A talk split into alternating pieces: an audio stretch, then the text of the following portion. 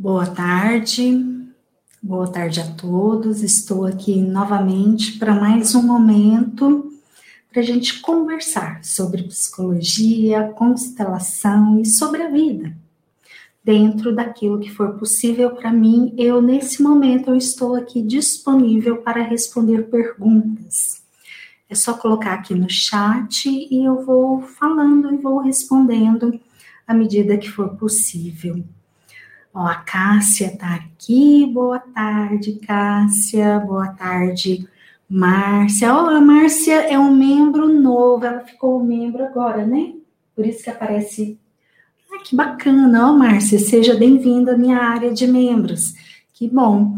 Até aproveito para contar essa característica do meu canal, né? Eu tenho área de membros então, quem quiser ter acesso a conteúdos exclusivos tem esta opção.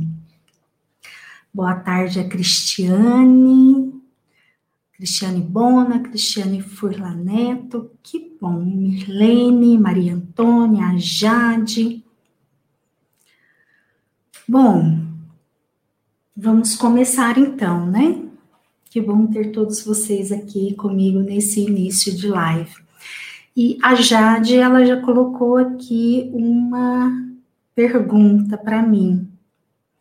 Como me livrar do sentimento de inveja? Bom, o que, que é a inveja? Né? A inveja é quando eu olho para algo que é do outro e com um sentimento ruim, com uma emoção que não é saudável, eu desejo aquilo para mim. É, desejo de uma forma que há um prejuízo para a pessoa, eu não valido, né? Nossa, que bacana que aquela pessoa tem aquilo e que ela conseguiu ganhar aquilo na vida, e então eu também posso ter. E a inveja, então, ela é um movimento que, em que a gente, de alguma forma, a gente prejudica esse outro, porque a gente emite emoções, a gente emite uma energia, a gente emite intenções que não são saudáveis em relação a algo que o outro possui. Bom, quem que sente a inveja? Definitivamente é a nossa criança interna, tá? Então, um primeiro passo que eu te sugiro é que você olhe aí na sua história de vida como que foi construída, é, como foi construído isso lá na sua criança. Por que, que ela sente inveja?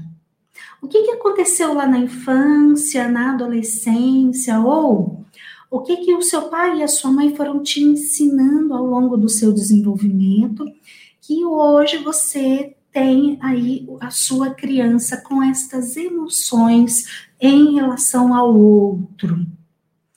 E se você conseguir identificar isso, então é colocar o seu adulto para cuidar dessa criança, né? Porque aqui agora então eu vou falar para o adulto da pessoa que tem aí uma criança que sente muita inveja. Porque, ó, vou conversar com o seu adulto. Porque quando eu, no meu adulto, vejo algo que o outro tem, sei lá, vou, vou inventar aqui um exemplo fictício, né? Suponhamos que eu olhe para uma pessoa, uma mulher, e olhe para a roupa dela e, gente, que roupa linda! E fique com inveja da roupa dela lá num movimento infantil, desejando o mal para ela, desejando aquela roupa, que aquela roupa fosse minha e que ela ficasse prejudicada nesse movimento. Como seria fazer isso com o adulto? Bom, no adulto, quando eu vejo algo que o outro tem, eu preciso olhar com bons olhos. Que bom que o outro tem. Eu preciso validar aquilo na vida do outro, é do outro. E eu posso olhar para a minha vida e perceber que eu também posso ter. Que eu posso conquistar para mim uma roupa tão bonita quanto aquela. Não é? Lembrando que Por vezes a gente vê pessoas que conseguem chegar aqui num patamar elevado e em determinada área, tá? Na área que você estiver aí olhando a sua inveja, essa pessoa aqui que está aqui nesse patamar elevado, porque ela teve o mérito dela para chegar até aqui, ela trabalhou, ela batalhou, ou enfim, seja lá qual for o mérito, ela chegou até aqui. Bom, eu preciso chegar aqui, nesse lugar que é o lugar dela? Hum, não, porque aí é a inveja. Aí eu me prejudico, prejudico a pessoa e a gente se emaranha. Não, eu posso ter essa pessoa aqui só como um mentor, um norte. Nossa, eu vou construir um caminho semelhante a essa pessoa aqui, mas eu vou chegar no meu lugar. E o meu lugar é diferente do lugar da pessoa. Eu posso até fazer semelhante, mas não igual e não estando no mesmo lugar. Entende a diferença? Vou dar um exemplo. Suponhamos que eu, no início da minha carreira como youtuber, eu tivesse olhado para alguém que era youtuber e falar: nossa, eu quero chegar igual a essa pessoa. Eu não posso desejar ser essa pessoa, eu não posso desejar estar no lugar dessa pessoa, primeiro, porque não tem jeito. Segundo, porque essa pessoa ela teve o mérito dela, teve o trabalho dela de chegar até aqui. Mas eu posso olhar para esta pessoa e mirar nela para ter um crescimento semelhante e conquistar o meu lugar. É, é, me mostrar do meu jeito, me comunicar do meu jeito, não igual a ela, mas do meu jeito, mas crescendo e alcançando objetivos talvez semelhantes a essa outra pessoa, ok? Então é assim que a gente trabalha a inveja no adulto. Mas primeiro precisa cuidar da criança, tá?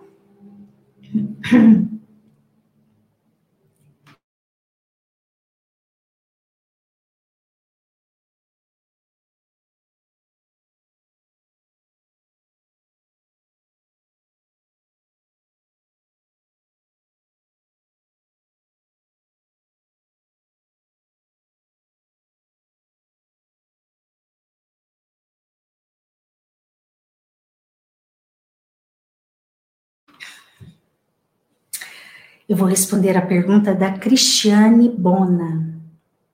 Gostaria de saber como deixar de ser codependente numa relação. Bom, boa pergunta. E eu vou começar te respondendo o seguinte: não tem como ser magicamente, tá? Codependência é um adoecimento que ele tem várias raízes. Então, geralmente, o codependente ele vai precisar primeiro ter um compromisso de autoconhecimento e de autocura, e aí ao longo do tempo e ao longo do caminho ir cuidando de cada uma dessas raízes que criam e criaram e determinaram esse adoecimento, tá? Mas se eu for te colocar aqui um primeiro passo, eu te diria: olha aí para dentro de você e se comprometa com você. Você merece estar bem. Agora, deixa eu falar um pouquinho sobre a codependência. A codependência é uma doença em que o outro me afeta demais tudo aquilo que é do outro chega até mim e faz um estrago. E geralmente a raiz principal da codependência é a dependência emocional. Tem até um vídeo no meu canal que eu sugiro que você assista, que aí eu falo um pouco mais a fundo a respeito de dependência emocional. O vídeo se chama Dependência Emocional. Procura lá, Inês Rosângela, dependência emocional, que vai aparecer o vídeo para você no YouTube. É, o que, que é a dependência emocional? É quando eu me posiciono diante do outro numa posição de dependência. De alguma forma, eu dependo desse outro para me dar algo de bom e de positivo. E quando esse outro não me dá esse algo de bom e positivo, esse outro me dá algo de difícil, o meu mundo desmorona, eu sofro, é, aquilo que é do outro me afeta profundamente. E significa que estamos em um posicionamento infantil, porque é a criança que depende de um adulto para cuidar dela. Aqui eu tô falando da criança mesmo, tá? Na infância. A criança, ela não tem o cérebro desenvolvido ainda o suficiente para ela cuidar dela. Então, ela depende de alguém externo a ela para cuidar dela. Claro que a cada idade é um tanto de dependência, né? Mas ela depende, em um grau maior ou menor, de acordo com a idade, de um adulto externo. Então, na infância, é comum, desculpa, é normal criança depender. E é assim, tá? E de preferência que possa haver um bom adulto ali junto para suprir as necessidades da criança na infância. Porém, quando a gente chega aqui na vida adulta, a nossa personalidade, ela já, o desenvolvimento já se encerrou, ou seja, uma janela se fecha para as pessoas aqui do mundo exterior. Então aí, agora é comigo. Sou eu comigo mesma. Ou eu aprendo aqui dentro a resolver as minhas questões, ou eu vou ficar no adoecimento. Não adianta de nada alguém aqui de fora de mim querer me ajudar. As minhas feridas emocionais, elas continuarão aqui dentro de mim, enquanto eu não olhar para elas e não tomar as providências para que elas cicatrizem. É muito comum, eu vejo muitas pessoas projetando pessoas adultas, projetando em alguém aqui de fora esse lugar de cuida de mim, supre algo para mim. Seja o pai ou a mãe, seja o cônjuge, sejam os filhos, tá? E aí as relações adoecem, a pessoa continua adoecida e o resultado é sempre muito negativo para a pessoa e para todos ao redor.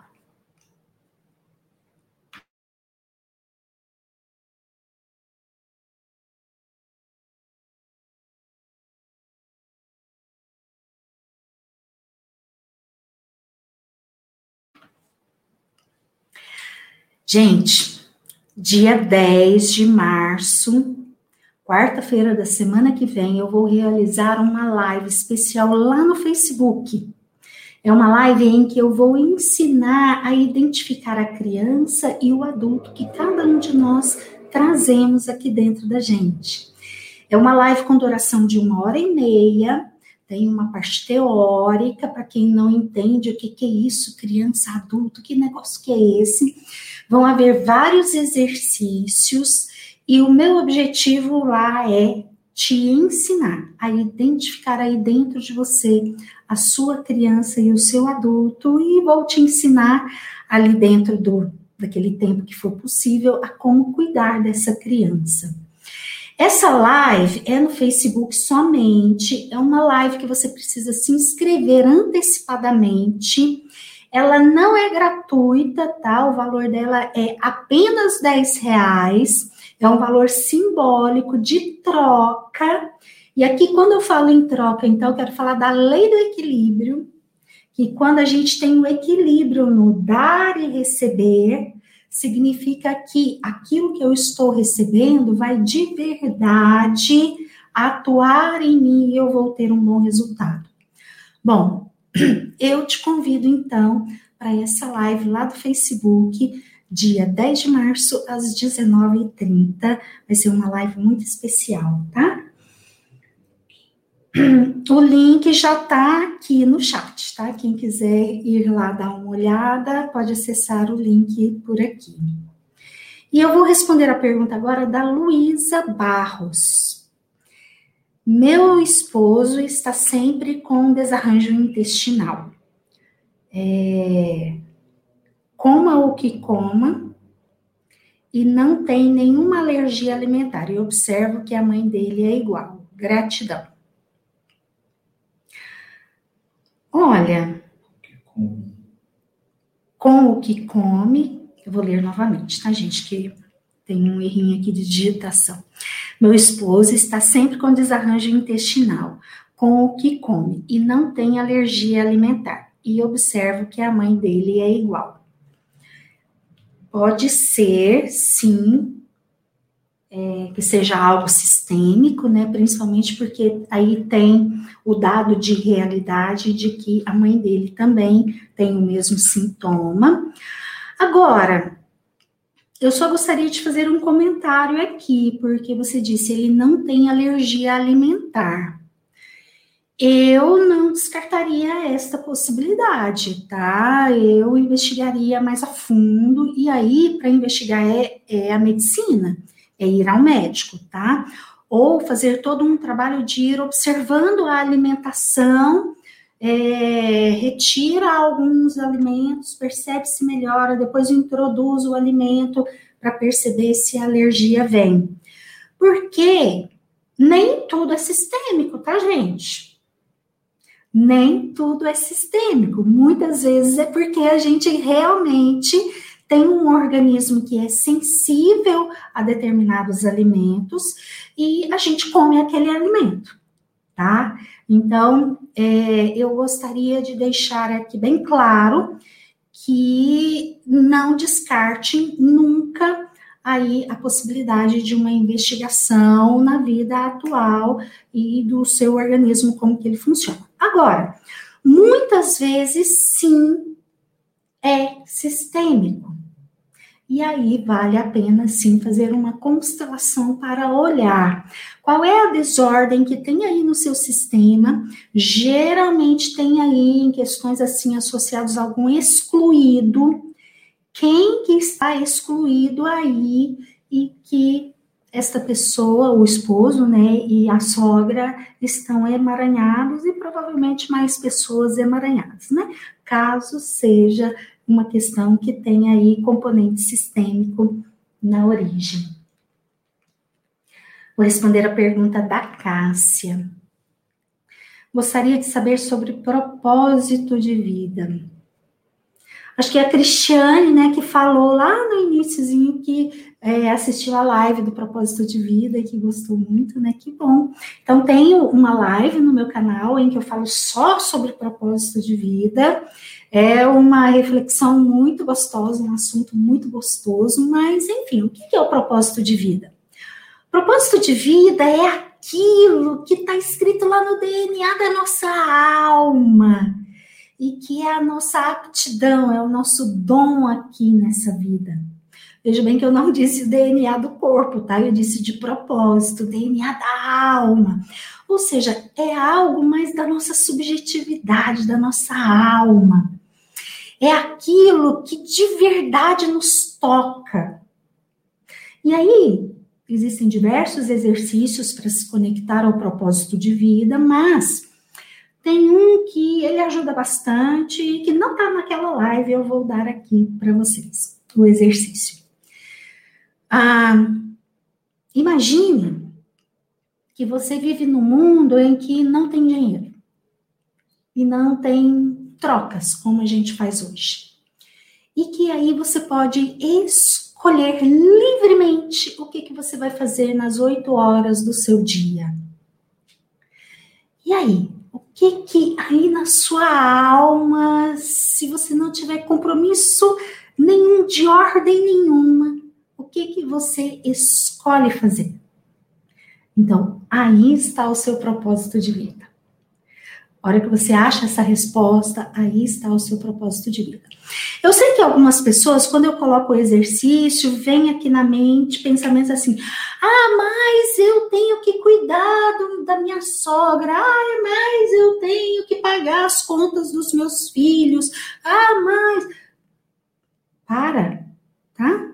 Esse tipo de exercício é um exercício mental É um exercício aqui, ó, do sentir, para você se liberar o máximo possível a cada momento, para de verdade, em algum momento, aqui na realidade, conseguir fazer diferente. Então, o como você vê depois, tá? Esse tipo de exercício é para fazer literal, como eu disse. Imagine que você não tem compromisso nenhum, nenhum. Você é livre. E você pode livremente escolher o que, que você quer fazer nas oito horas do seu dia em que você estará trabalhando. Ok? Eu quero até pedir, né, para quem está assistindo essa live, é, ou para quem ou vai ouvir essa pergunta, depois somente ela, coloca aqui nos comentários para mim, me conta qual, qual é o propósito de vida que você encontrou aí para você ao fazer esse exercício, tá? Eu vou adorar ler. Bom, eu vou responder a pergunta da Cristiane Furlaneto.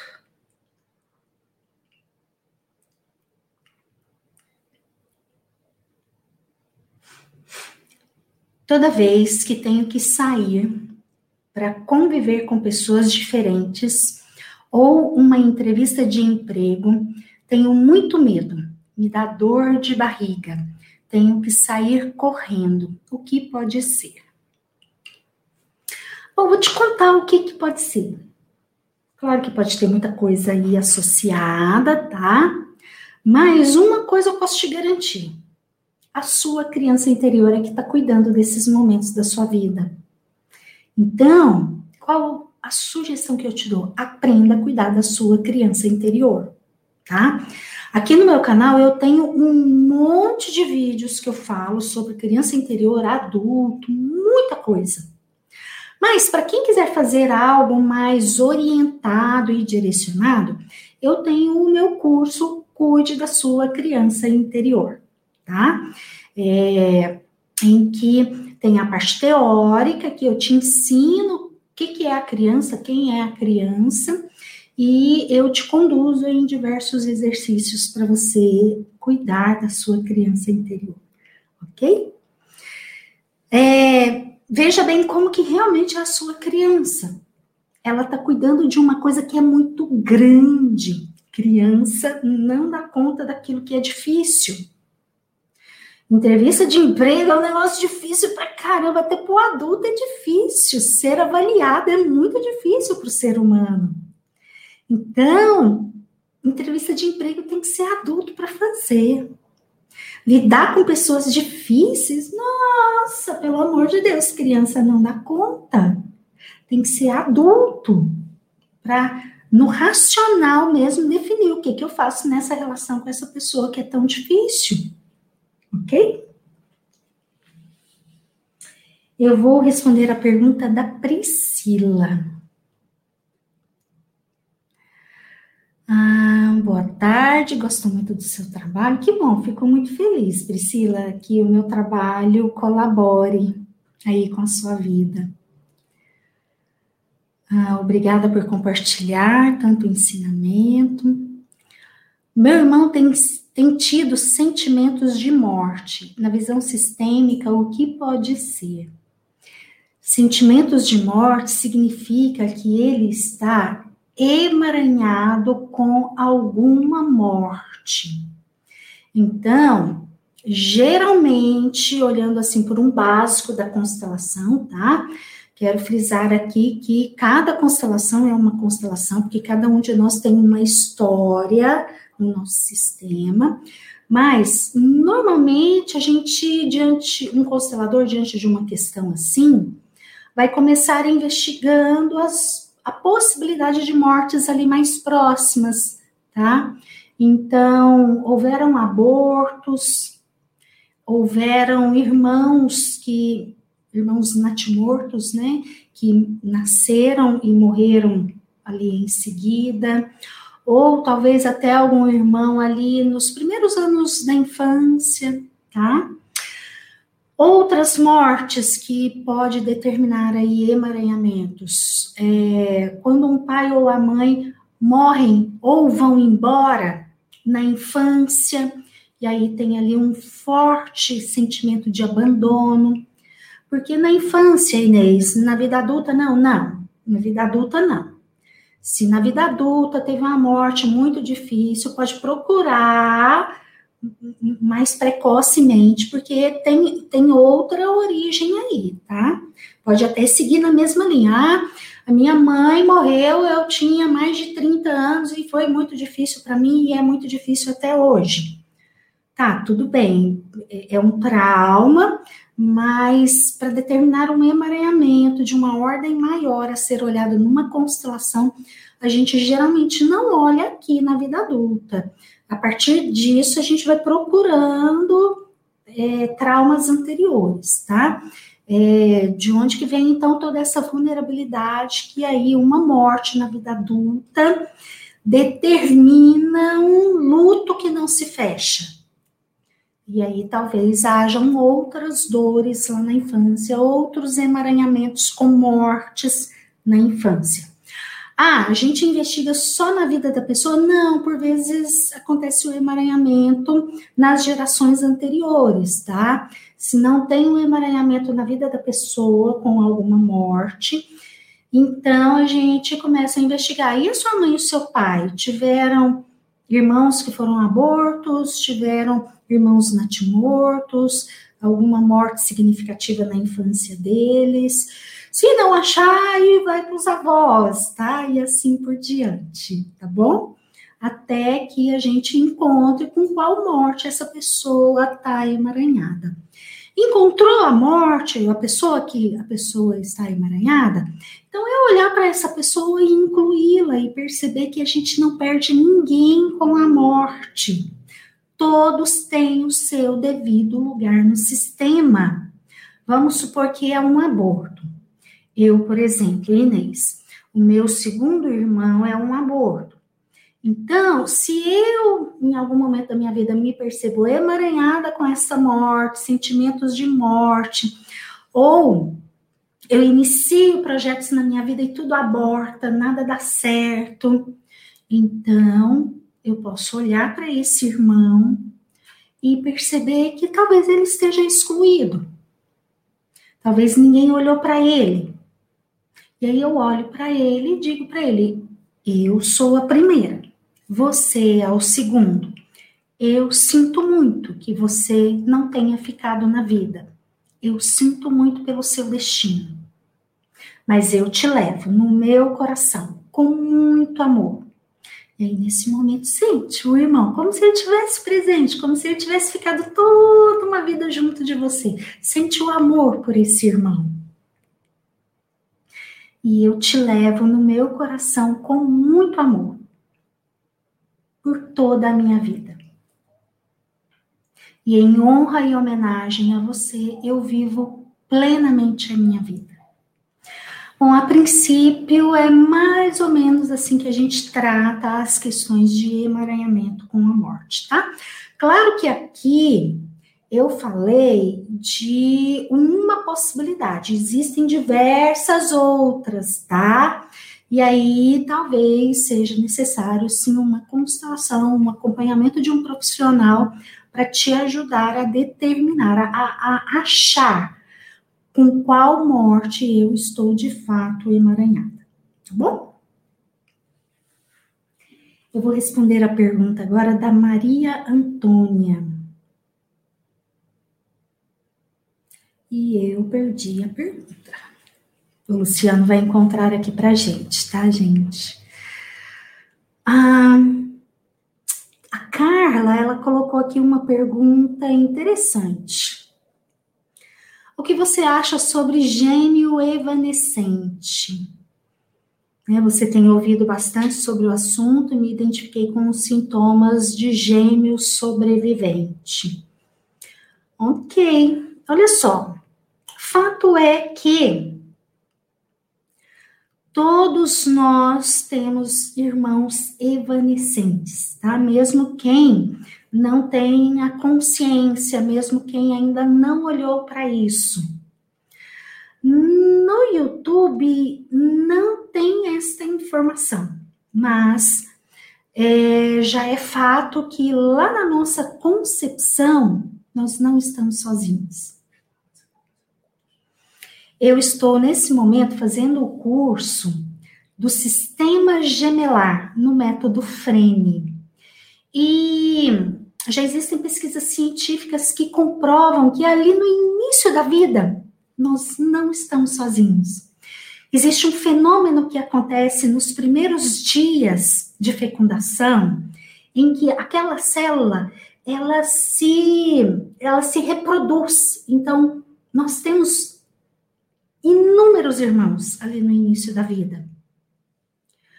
Por vezes, numa constelação, a gente vai identificar um que mais ali ao longo da, da, da gestação, a gente teve uma percepção maior dele. Mas lá no iníciozinho da vida, a gente tem ali inúmeros irmãos e gravamos numa memória muito celular, numa memória muito precoce, no nosso tronco encefálico, estas memórias de tudo aquilo que a gente viveu ali nos primeiros dias de vida com todos aqueles irmãos ali junto da gente. Eu sei que para algumas pessoas que talvez estejam me ouvindo, vão falar assim: eu não acredito nisso, não. Tudo bem, direito sim. Mas fato é que inúmeros de nós trazemos sintomas em nós em que eles serão solucionados somente quando a gente acessar essas percepções tão precoces.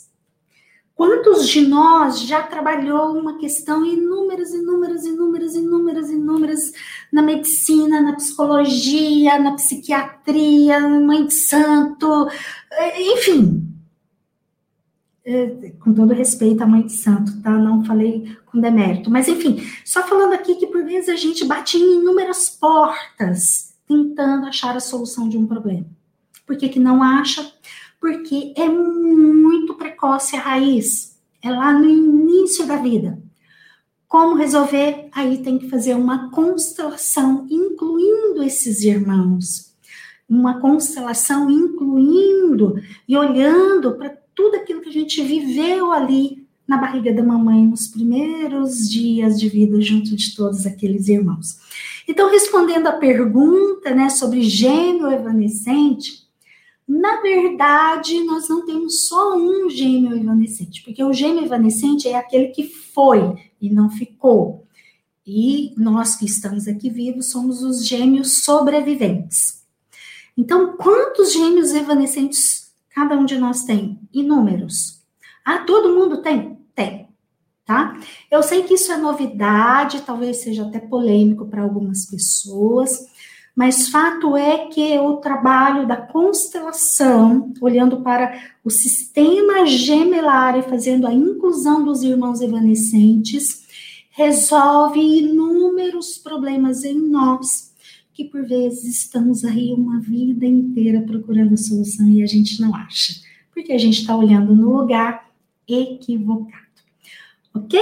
Então, sim, eu acho um assunto muito interessante. Estou me dedicando a estudar isso nesse momento. E no futuro próximo eu devo começar a, cons a, construir conteúdos aqui no canal a respeito, tá? Mas ainda estou me estruturando e aprendendo e cada vez mais maravilhada com esse assunto, porque realmente parece ser um universo novo que muito pouco a, gente, a humanidade olhou até agora, tá? Bom, vamos lá, a pergunta da Maria Antônia, que eu havia perdido agora há pouco.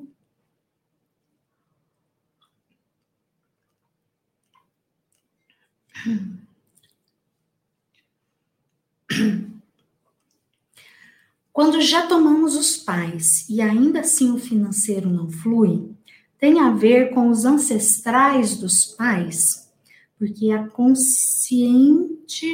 consciente porque o consciente já identificou, mas a chave não vira? Bom, o, a prosperidade financeira, ela é multifatorial, tá? É, uma coisa é a gente trabalhar a vertente sistêmica. E aí, sim, o que você está perguntando, a resposta é sim. E o tomar o pai e a mãe é, é uma coisa que a gente não tem como afirmar que eu já tomei 100% meu pai e a minha mãe por conta disso, tá? Que tomar pai e mãe significa tomar os ancestrais todos. E tomar tudo aquilo que eu vivi com o pai e com a mãe. Muitas vezes eu tenho conteúdos que ainda não vieram à consciência. Isso é muito comum, tá? Eu, não, eu, Inês, por exemplo, eu não tenho como afirmar que eu já tomei meu pai e minha mãe 100%. Não tem. Por quê? Porque inúmeras vezes eu acho que, nossa, tomei, tá fluindo, tá tudo belezinha. Mas de repente eu tô ali na relação com eles e algo dói de novo outra oportunidade de tomar mais aquele ponto ali do passado e deixar mais um pouquinho fluente a relação. Bom, olhando por essa vertente, a vertente sistêmica é só uma das vertentes que compõem a prosperidade financeira. Tem outras vertentes que a gente precisa olhar, tá? Não é só fazer uma constelação ou estudar e se trabalhar, ah, vai começar a jorradinha. Não, não, não é assim que a coisa funciona. Até para algumas pessoas até funciona assim, tá? Mas para a maioria das pessoas não. E em relação às outras vertentes, como é que você está? E aí, você sabe ganhar dinheiro? Você sabe administrar o seu dinheiro aqui no seu racional? Porque por muitas vezes será necessário a gente fazer um curso de administração financeira. Muitas vezes será necessário, sim, eu me dedicar a uma carreira e aprender um ofício e ter foco, trabalhar em mim aqui no meu psicológico do momento atual, foco. Eu sei ter foco. E eu quero pôr o meu foco em quê? Será que eu estou conseguindo pôr o meu foco de verdade no dinheiro, na profissão? Ou será que eu ainda tenho um monte de coisas aqui para trás que me desviam o meu foco e o meu foco está vindo aqui para trás? Bom, eu sugiro então que você olhe para essas outras vertentes, tá? E você conhece sobre prosperidade? Estude sobre prosperidade, sabe? É, vou sugerir um livro. Esse livro aqui, por exemplo, ele é bem interessante para quem quer ter aí uma noção básica sobre prosperidade. Tem um outro livro também que eu gosto bastante de sugerir, ele não está aqui à mão, ele se chama Prosperidade, do Lair Ribeiro. Ele também traz alguns conceitos bem básicos de prosperidade, então eu sugiro esses dois. Por quê? Porque eu preciso saber o que é prosperidade. Vai ajudar imensamente aí nesse trabalho de se conectar cada vez mais. Agora há pouco alguém havia me perguntado sobre propósito de vida. Já se conectou ao seu propósito de vida? Ó, o propósito de vida é uma outra vertente aqui que eu preciso cuidar para estar de fato conectada com a minha prosperidade. Porque se eu de alguma forma estou conectada com o propósito que não meu, o dinheiro não vai vir de uma forma fluida, de uma forma bacana, leve e tranquila, tá? Então, são diversos fatores que a gente tem que olhar aí nessa longa jornada para se perceber na prosperidade, ok? Eu vou responder a pergunta da Lucília.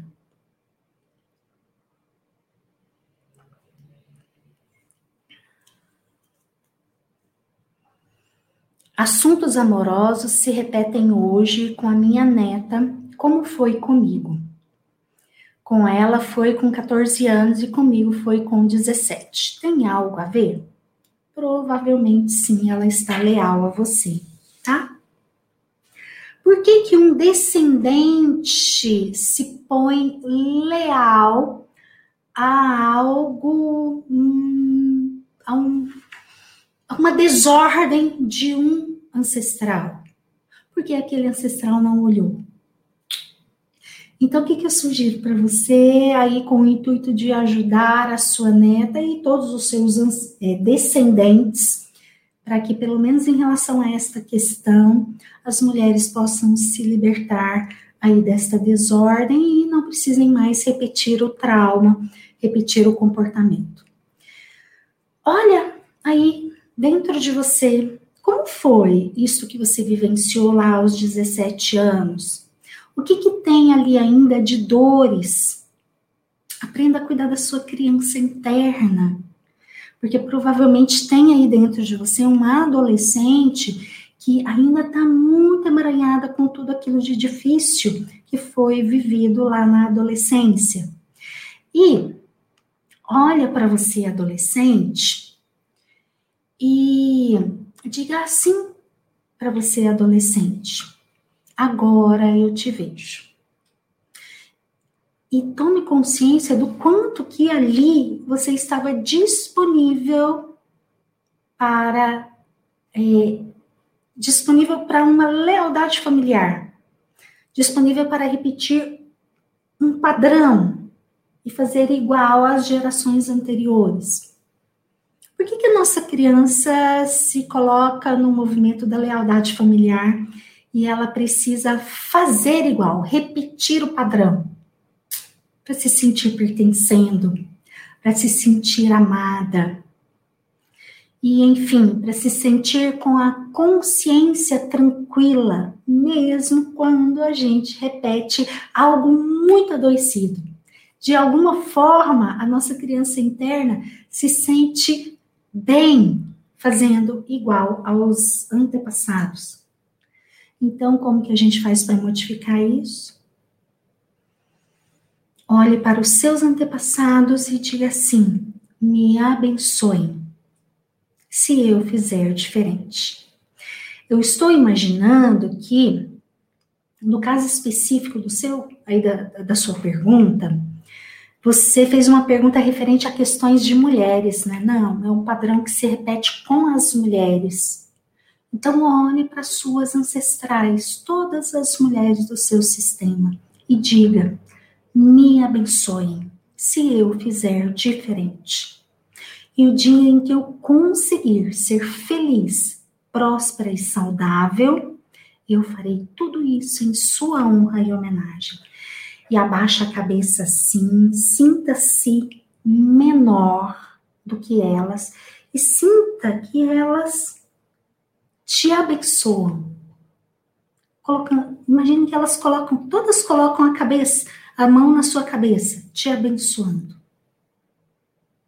E fique aí um pouquinho nesse lugar de pequena, sem julgar, sem ter dó, sem ter vergonha, só se sentindo pequena e recebendo a bênção delas.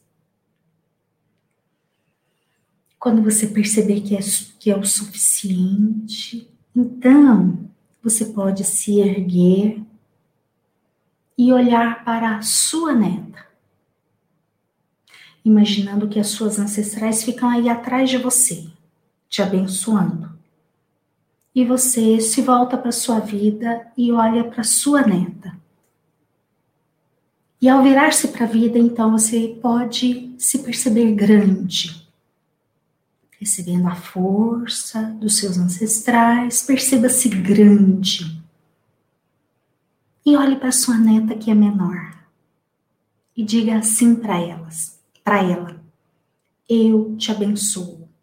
Se você fizer diferente, eu te olho com carinho e te libero para você viver só a sua vida. Ok? Bom, tentei aqui falar resumidamente, né? Eu espero que você consiga fazer o exercício.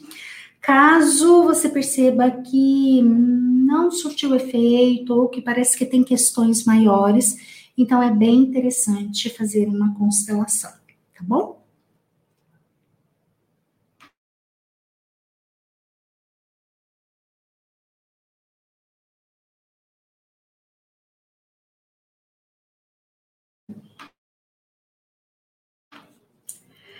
Quero falar para vocês da live que eu vou fazer semana que vem, dia 10, quarta-feira, às 19h30, 19 no Facebook. Será uma live em que eu vou falar sobre a criança interior, como identificar a criança interior e o adulto aí dentro de você.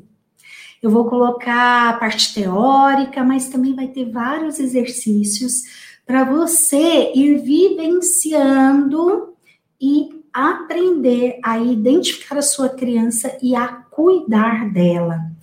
É uma live que você precisa fazer a inscrição antecipadamente, tá? É uma live que tem um valor, 10 reais, só 10 reais, para a gente ficar em equilíbrio de troca e ser bom para mim e ser bom para você e esse conteúdo repercutir aí na sua vida, te trazendo muita saúde emocional. Então vai lá, se inscreva. O, o link tá aqui no chat, tá? Quem quiser ir lá dar uma olhadinha, se inscrever, fique à vontade, vai ser um prazer te ter lá junto comigo em mais um momento de cuidado com a criança interior. Bom, vamos lá. Eu vou responder a pergunta da Luzinete. Como fazer para esquecer um sentimento que me faz mal? Como será que a gente faz, né? Bom, preciso te contar que não tem jeito, tá? Esquecer não tem jeito. Não é assim que emoções no ser humano funcionam. Nós temos aqui uma máquina que não funciona assim. E emoções são fisiológicas? Eu quero sugerir lá no meu canal pesquisa lá sobre educação emocional. Aprenda sobre educação emocional. Aprenda a gerenciar as suas emoções.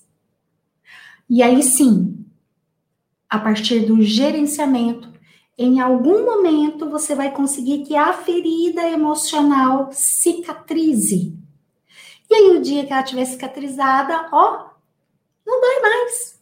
Eu tenho uma história que eu gosto de contar quando eu falo disso. Aí eu tenho uma cicatriz aqui.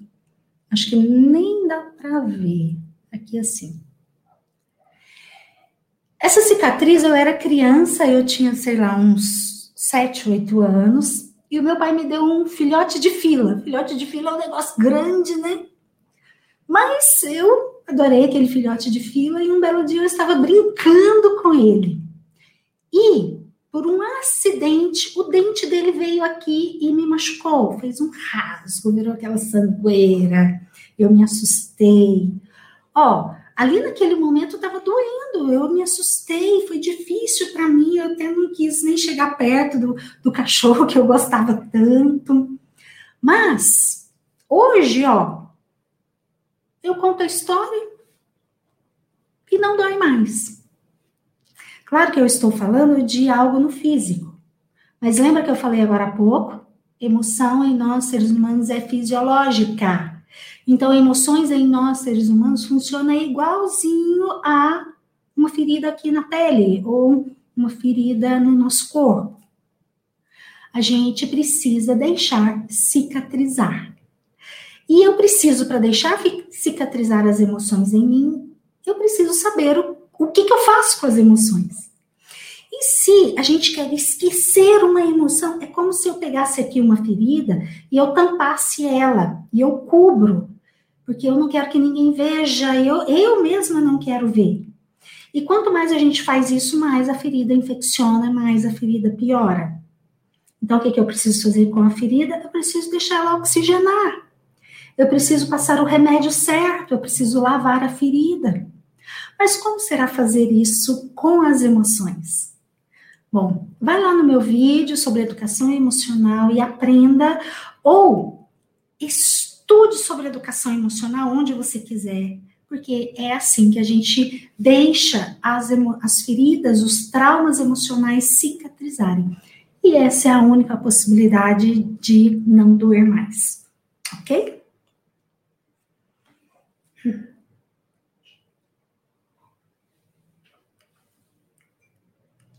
Bom, eu vou responder a pergunta da Tati. O que fazer quando não conseguimos quebrar os distanciamentos familiares em casa? Distanciamento entre mãe e filha. Olha, é uma pergunta bem genérica, né? A primeira coisa que eu tenho que te dizer é que tem aí, pode ser que tenha aí vários fatores, aí vai precisar olhar para todos E aí depende da sua história de vida e da história da sua família. Mas, por vezes, entre mãe e filhos, tem uma questão de amor interrompido. No amor interrompido, muito precocemente, a criança ela desiste do amor. Ela desiste do vínculo porque aconteceu algum trauma. Vou dar um exemplo, tá? Podem ser diversos traumas, mas vou dar um exemplo que é um clássico que tem muito na literatura da constelação. Ah, vamos supor que o bebezinho nasce e ele precise ir para a UTI neonatal, para uma incubadora. E a mãe ali não consegue, ou a mãe ficou doente, ou a mãe tem algum problema e a mãe não consegue ter todo aquele acompanhamento. Ou a mãe é que ficou doente e o bebezinho é, teve que ficar em casa sendo cuidado por outras pessoas.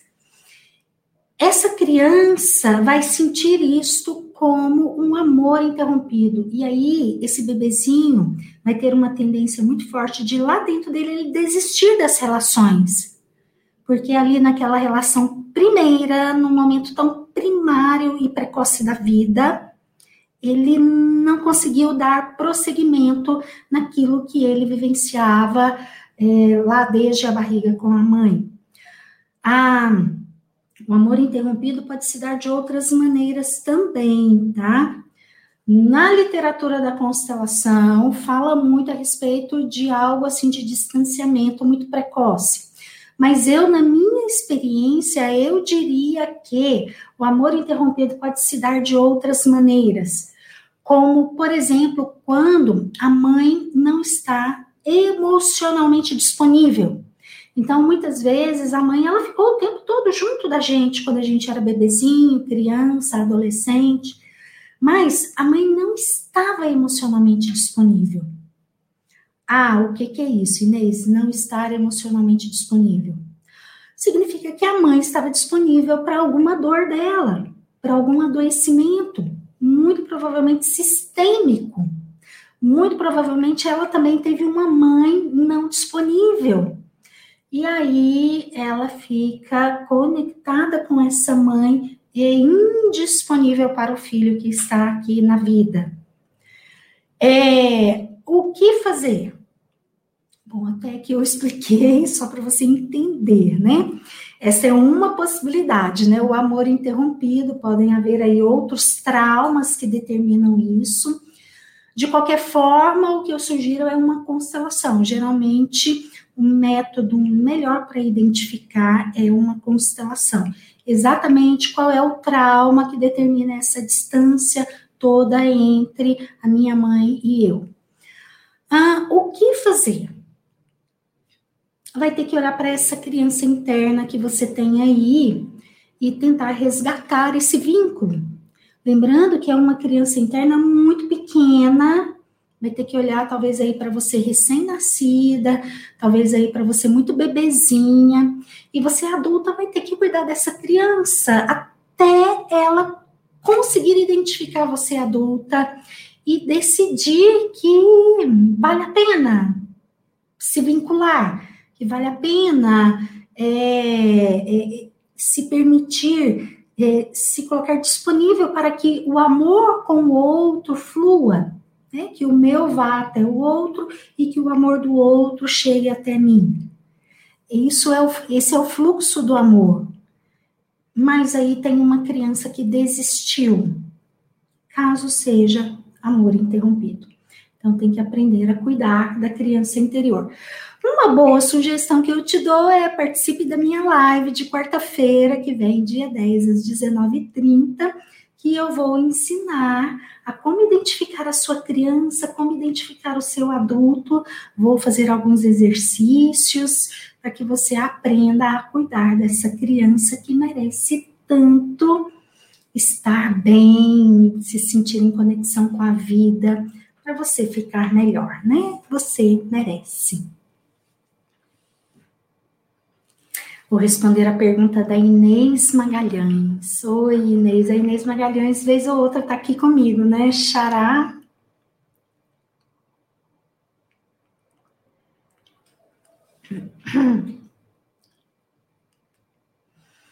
Como lidar com o ciúme retroativo?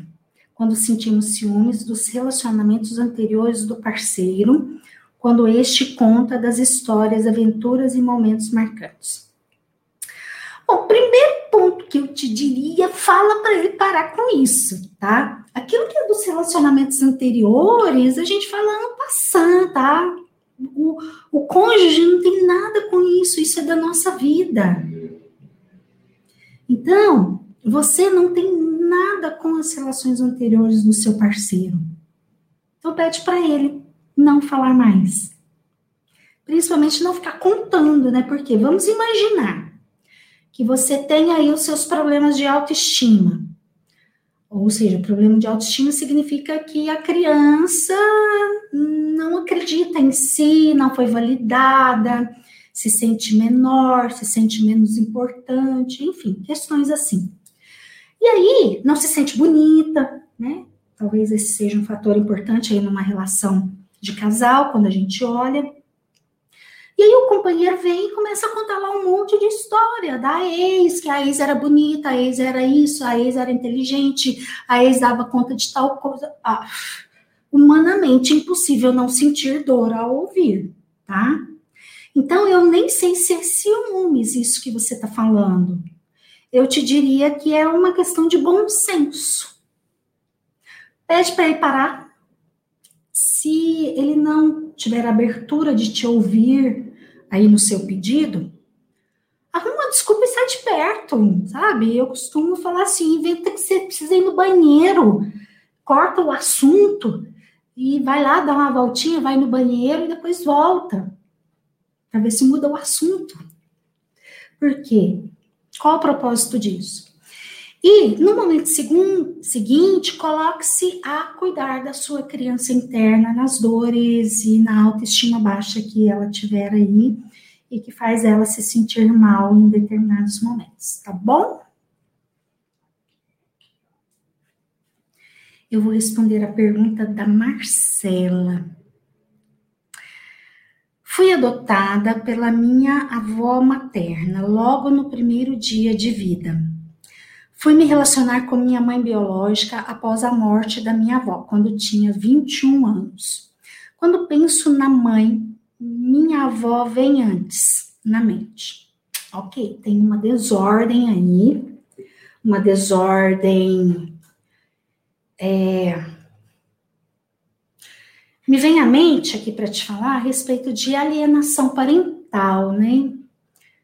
Eu tenho alguns vídeos aqui no meu canal que eu falo sobre alienação parental. É bem interessante essa reflexão, porque aí a nossa criança interna ela fica muito presa naquilo que as outras pessoas falaram mal do nosso pai ou da nossa mãe, lá principalmente na nossa infância e com isso geraram a desordem aí dentro da gente. É, Informe-se sobre a alienação parental. Ao fazer isso, o meu objetivo, deixo, quero deixar bem claro, não é você excluir a sua avó, né? Com a sua avó é agradecer a ela por tudo de bom que ela fez por você, colocando ela aí no seu coração, no lugar de vó querida, mas esse é o lugar dela. Mas todo aquele cuidado de maternagem que ela fez por você, seja imensamente grata, tá? Porém, maternidade ninguém tem como fazer pela gente a não ser a nossa mãe. A maternidade é a vida que a nossa mãe nos deu tanto ali pela concepção, que aí o pai e a mãe têm essa contribuição da vida para gente, quanto pela gestação. E aí, só a mãe pode ser responsável pela maternidade em relação a nós. Então, olhe aí no seu coração, dê esse lugar para sua mãe. Ela te deu a vida, ela te gestou. E esse trabalho a sua avó não tinha como fazer por você, né? Estou entendendo aqui que é, é, é a avó paterna, né? Ela disse se é paterna ou materna? Materna. Ah, é a avó materna. Ok. Bom, então aconteceu aí alguma circunstância, né? Que a sua mãe não ficou com você, a sua avó te assumiu. E o meu palpite é que tem alienação parental aí. Se tiver mesmo, faça esse trabalho, né, de colocar a sua avó com muita gratidão pela maternagem aí no seu coração. E em seguida coloque a sua mãe no lugar de mãe, porque a sua mãe fez o serviço de maternidade. Olhe e agradeça. E é assim que é a ordem, tá bom? Bom, chegou aqui o fim do nosso tempo. Quero muito agradecer a todos que estão aqui comigo até agora. Se você gostou dessa live, por favor, curta, compartilhe. Se você não é inscrito no meu canal, se inscreva. Será um prazer te ter aqui, tá? E o meu canal tem área de membros. Se você quiser ter acesso a conteúdos exclusivos, será um prazer te ter aqui mais juntinho de mim, mais próximo. Quero colocar novamente o convite live sobre criança interna quarta-feira que vem, da próxima semana, dia 10 às 19h30. O link está aqui no chat, dá uma olhadinha, tá bom? Um grande beijo no coração de todos e até a próxima segunda-feira, às 16 horas, com mais uma live Pergunte para Inês. Até lá. Grande beijo a todos.